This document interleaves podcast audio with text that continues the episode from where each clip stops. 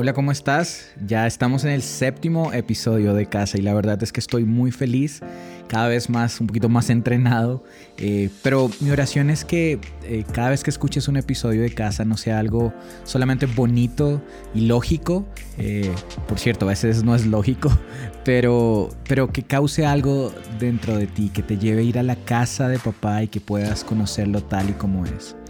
Y bueno, eh, también quiero pedirte un favor si puedes ah, compartirlo en tus redes eh, para que más gente pueda conocer de casa y nada, eh, podamos juntos estar ahí en la habitación de papá.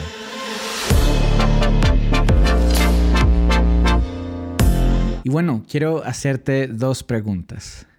¿Cómo te has sentido en este tiempo? Y si ya respondiste cómo te has sentido, ¿cómo estás afrontando la cuarentena? Tal vez para muchos esto ya dejó de ser unas vacaciones un poquito largas y se ha vuelto una nueva estación tal vez un poco complicada y un poco compleja. Eh, es como una persona que se cambia de país los primeros tres meses, es como un turista, aunque está viviendo ahí, todavía no le ha caído el 20 y se siente como un turista. Entonces, eh, yo, por cierto, te cuento, cuando yo me fui a vivir a Argentina, recuerdo que los primeros meses mi papá me mandaba la mensualidad y yo me creía turista, entonces yo salía a, los, a buenos restaurantes, me compraba cosas y ya la semana me quedaba sin un peso. Y ya cuando me comenzó a suceder eso, yo ya me di cuenta, no, yo no soy turista, yo estoy viviendo, esta es mi nueva realidad, esta es mi nueva estación. Y tal vez ya no somos turistas en esta situación de COVID-19. ¿Y cómo la estás afrontando? Y te decía, tal vez es crisis, pero las crisis no deben asustarte. Quedarte en la crisis tal vez sí, pero cuando sucede una crisis no, no, no debes asustarte porque cada transición en tu vida genera una crisis. Cuando hablamos de transición estamos hablando de algo dinámico, no algo que no está estático. Comienzas en un punto pero terminas en otro. Y en medio de esos dos puntos hay una crisis. Y lo que puedes aprender de la crisis puede determinar que el segundo momento al cual vas a llegar sea lo mejor de tu vida. Y en cuanto a eso quiero, quiero hablarte de alguien que me apasiona y es David. Hay un momento determinante en la vida de David que quiero que me acompañes a leer en la Biblia. Y lo encontramos en Primera de Samuel, capítulo 22, versículos 1 al 4. Y dice así, entonces David salió de Gad y escapó de la, a la cueva de Adulam. Al poco tiempo sus hermanos y los demás parientes se unieron a él allí. Luego comenzaron a llegar otros hombres que tenían problemas, que estaban endeudados o que simplemente estaban descontentos. Y David llegó a ser capitán de unos 400 hombres. Después David se dirigió a Mispa de Moab, donde le pidió al rey, por favor permite que mi padre y mi madre vivan contigo, hasta que sepan lo que Dios tiene pensado para mí. Así que los padres de David se quedaron en Moab con el rey durante todo este tiempo que David vivió en la fortaleza. Y cuando habla de fortaleza, está hablando de la cueva de Adulam. Eh, por cierto, Adulam se traduce como refugio. Y yo no sé, pero ¿pensarías que una cueva puede ser un refugio? La verdad es que quiero que definamos algunas características de una, de una, cueva. Y no sé si has tenido la oportunidad de ir a una cueva, pero las cuevas son de lo más incómodo. No tiene nada colchonado donde te puedas ah, sentar o recostar y, que sea cómodo. Es muy incómodo. Está aislada y mientras más ah, te adentras a la cueva, más aislado estás de lo que tú y yo podríamos llamar realidad. aquí en Colombia hay, una atracción turística muy famosa que se llama la Catedral de Sal. Y lo interesante de la Catedral de Sal es que está a, uh, no sé, como muchos metros abajo de la tierra y entre más desciendes, tal vez eh, te cuesta, es, el esfuerzo que haces para respirar es mayor eh, y ves mucha más oscuridad. Y esa es la tercera característica de la cueva, es que es totalmente oscura. Tú y yo tenemos la ventaja hoy de tener linternas y, pues prender nuestro celular, pero en ese tiempo no, en ese tiempo eran con antorchas y si se atacaba el fuego, como decimos aquí, paila, no podías ver nada. Entonces, no sé qué tan refugio David podría entenderlo en un lugar donde estaba en una incomodidad extrema, donde estaba aislado. Recuerda que David venía, estaba siendo perseguido por Saúl, pero venía de ser uno de los generales más importantes de su ejército, venía de matar a Goliat, venía de ser ungido rey, de, de lo que tú y yo podríamos llamar como el panorama perfecto. Y entonces le tocó aislarse de todo eso. Y la tercera característica, como ya lo dije, es que era totalmente oscura. Y la verdad es que no pareciera un refugio. Un refugio lo entendemos como algo seguro, ¿verdad? Sino pareciera que fuera todo lo contrario, pareciera que fuera el final. Y quiero hablarte de, estas características y quiero como mostrarte el otro lado de, de lo que sucedía con David. Y es que cuando estás en un lugar incómodo y solo cuando te encuentras en un lugar incómodo, cuando somos sacados de nuestra zona de confort, es cuando podemos experimentar cosas diferentes. Y quiero que te pongas a pensar cuáles han sido los mejores momentos de tu vida. Y te aseguro que tal vez algunos de ellos, o si no la mayoría, surgieron de momentos de incomodidad, de momentos de crisis. Te pongo el ejemplo de la iglesia. Solo cuando la iglesia estuvo en, casi al borde de la muerte, mataban a los que predicaban de Jesús. Es cuando la, la, iglesia, perdón, se estableció por todos lados. Solo cuando eres llevado, llevado o llevada a momentos de incomodidad es cuando experimentas momentos diferentes. Alguien decía esta frase y es el que quiere eh, ver cosas diferentes, tiene que comenzar a hacer cosas diferentes. Y a veces tú y yo estamos tan acostumbrados a la zona de confort, ¿no? a nuestra iglesia, nuestro trabajo, nuestra casa, apartamento, qué sé yo, nuestras relaciones, que a veces Dios nos tiene que sacar de eso para que podamos experimentar una nueva faceta de Él. Y eso es lo que estaba sucediendo con David. David venía de tal vez habitar, vivir en, habitar, eso sonó todo, vivir eh, en, un palacio con sirvientes, con soldados que le hacían caso, a estar en una cueva prácticamente y al comienzo estaba solo. Y luego, eh, la segunda característica es que está aislada. Y a veces escuchamos mucho ruido, ¿no? Y, y, ese ruido que a veces escuchamos nos puede ensordecer, distorsiona nuestra capacidad de escuchar las mejores melodías. Y te pongo el ejemplo cuando, cuando a mí, por cierto, me encanta escuchar la música bien fuerte. Mi esposa a veces me critica por eso, pero cuando yo voy en el carro yo no, yo no puedo eh, tener eh, música clásica. No mentiras, pero escuchar cosas en bajo volumen. Yo necesito sentir los bajos, además que toco el bajo. Entonces me encanta escuchar el bajo. Y, pero eh, descubrí hace algún tiempo que, que me estaba que en todo ese ruido que yo escuchaba a veces me estaba perdiendo de las mejores melodías. Y a veces necesitamos aislarnos de tanto ruido para que podamos escuchar la melodía que está saliendo del corazón de Dios para tu vida. Y eso es lo que estaba sucediendo con David. Te acabo de decir que David venía a ser de, ser ungido como rey, de haber vencido al enemigo más grande eh, en ese tiempo para el pueblo de Israel, que eran los filisteos, pero sobre todo Goliat.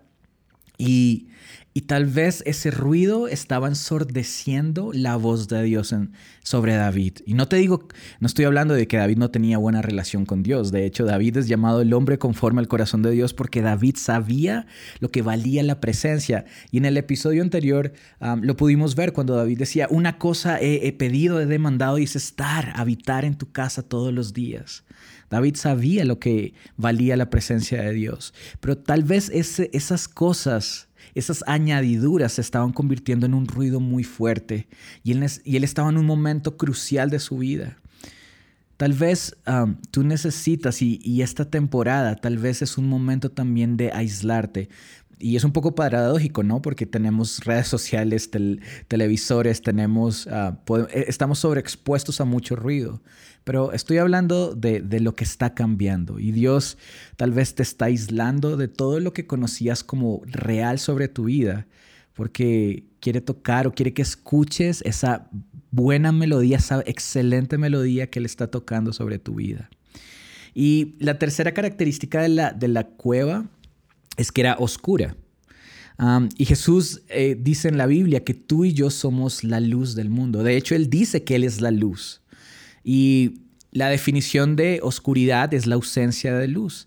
Y entonces asociamos la luz con cosas negativas, ¿no? pero quiero decirte una cosa, y, y, es que en esta, en esta ocasión, la oscuridad es algo bueno que estaba sucediendo sobre la vida de David. Y es que David tenía que hacer un reset de todo lo que había visto. Y tiene que ver mucho con el punto anterior, con el aislarse. Y tal vez cuando, cuando tienes, has visto tanto, de hecho quiero decirte una cosa, dice que una imagen, eh, para que nuestro cerebro pueda procesar una imagen, dura solo 13 microsegundos. Yo no sé eso cuánto, o sea, eso es como, ya, ahí fueron muchos microsegundos. Pero para que una imagen sea procesada, o sea, es rapidísimo, pero que tardan años, nuestro cerebro uh, procesa rápido, pero tarda muchos años en olvidar esa imagen.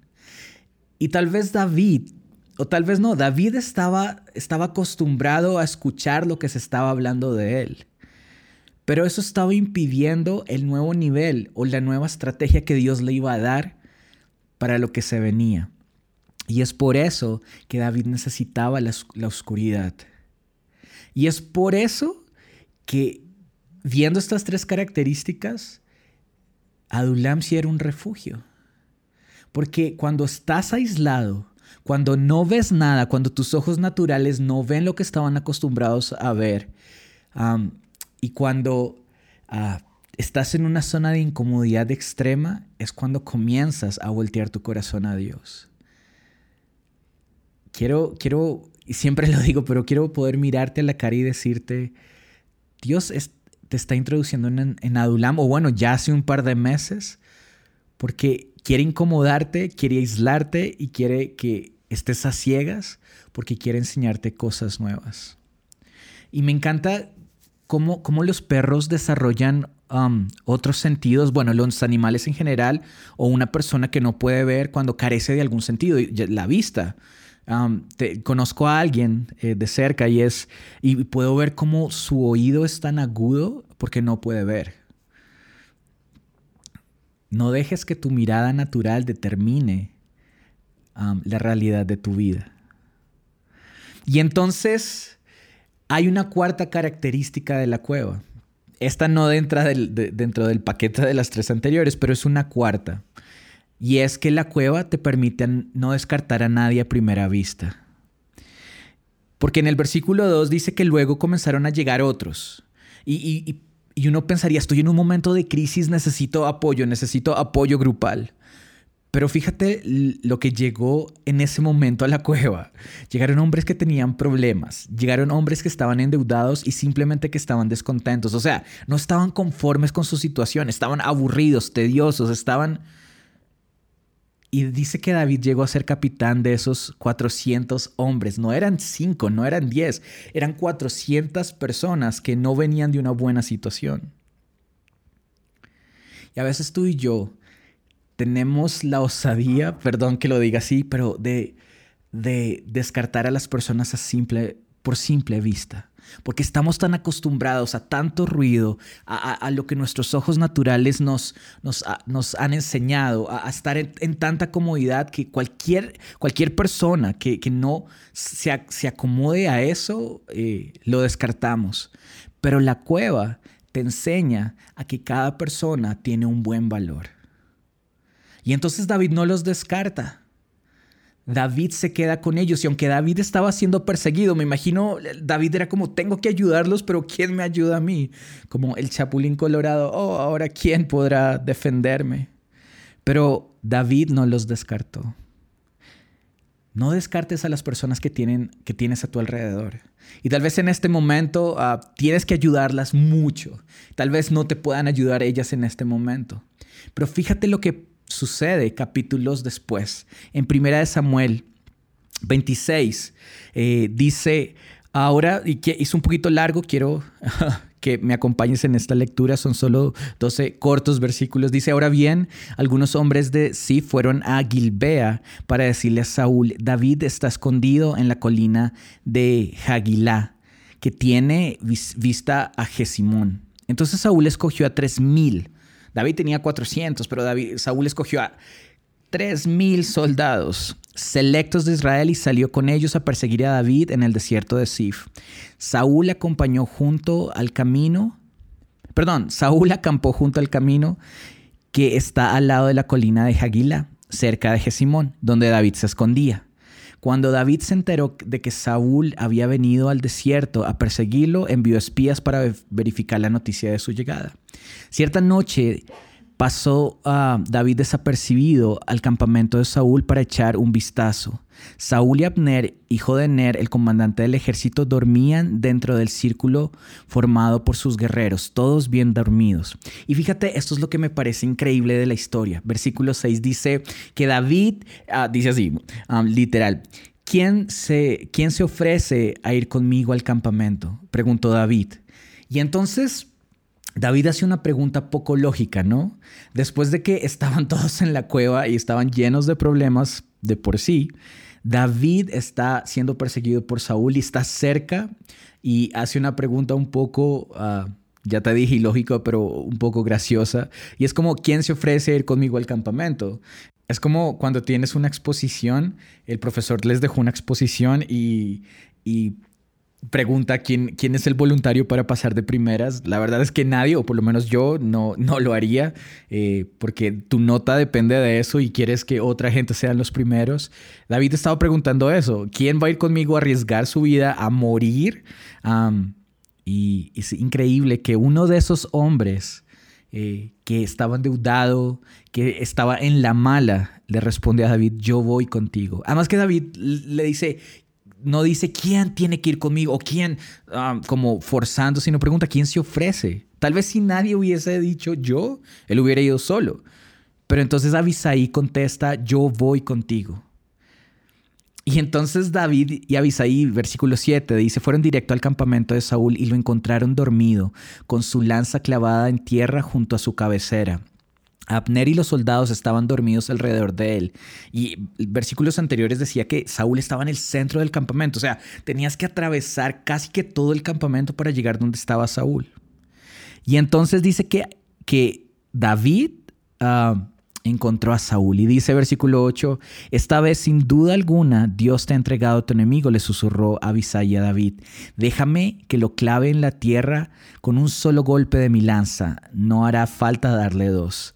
Y este hombre que venía siendo descartado por la sociedad está dispuesto a acabar con el rey, pero arriesgar su vida porque un mal movimiento hubiera despertado a todos, pero no le importaba. Pero David dijo, no, no lo mates, pues ¿quién, quién quedará inocente después de atacar al ungido del Señor? Y me parece increíble que siendo Saúl súper mala onda, David, sin embargo, lo tenía en una estima, lo honraba como el ungido de Dios. Y esto es otro tema de otro día en otro episodio, pero um, honra. Acostúmbrate a honrar a quien Dios puso como autoridad sobre tu vida. Entonces versículo 10 dice, seguro que el Señor herirá a Saúl algún día, o morirá de viejo o en la batalla. El Señor me libre de que mate al ungido, pero toma su lanza y la jarra de agua que están junto a su cabeza y luego vámonos de aquí. Entonces David ese mismo día tomó la lanza y la jarra de agua que estaban cerca de la cabeza de Saúl. Luego él y Abisaí escaparon sin que nadie los viera ni despertara, porque el Señor los, ah, hizo que los hombres de Saúl cayeran en un sueño muy profundo. Y volviendo a ese momento de la cueva, cuando David está en problemas, cuando llegan 400 hombres con problemas, nada es instantáneo, todo es un proceso, todo requiere un proceso. Los que eran descartados y rechazados llegaron a ser los principales en el imperio más importante de la época. Cuando David fue rey, lo que Saúl tuvo como reino no se compara nada con lo que llegó a ser el reino de David. Y estos hombres dicen que fueron los valientes de David. Es como 300 eh, la película de, Esparta. This is Sparta. Bueno, esa película pasó literal eh, con David y sus, y sus valientes. Porque es que en la cueva es donde Dios te da visión, te da propósito y te da estrategia. Solo cuando David salió, mejor, lo voy a poner así, cuando David salió de la cueva, él ya no era el mismo. Dios había hecho un reset en él. Y entonces David había desaprendido de las formas que humanamente había aprendido para depender de tal manera de Dios que aunque lo que siguieran los capítulos más adelante fuera eh, ilógico, situaciones extremas, David siempre volvía en su cabeza, podría volver a la cueva y entender lo que sucedió ahí.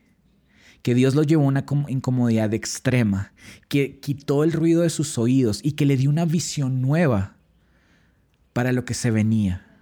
Y entonces David pudo gobernar como Dios quiso que él gobernara. Por eso es que David fue un hombre llamado conforme al corazón de Dios. Ahora quiero decirte que no te dé miedo. La cueva no está diseñada para destruirte, todo lo contrario, es el lugar donde puedes encontrar refugio y estrategia. Para que cuando salgas de ahí, para que cuando tú y yo salgamos de COVID-19, ya no seamos los mismos. Y ahora quiero hacerte esta pregunta. ¿Tú estás aprovechando tu cueva?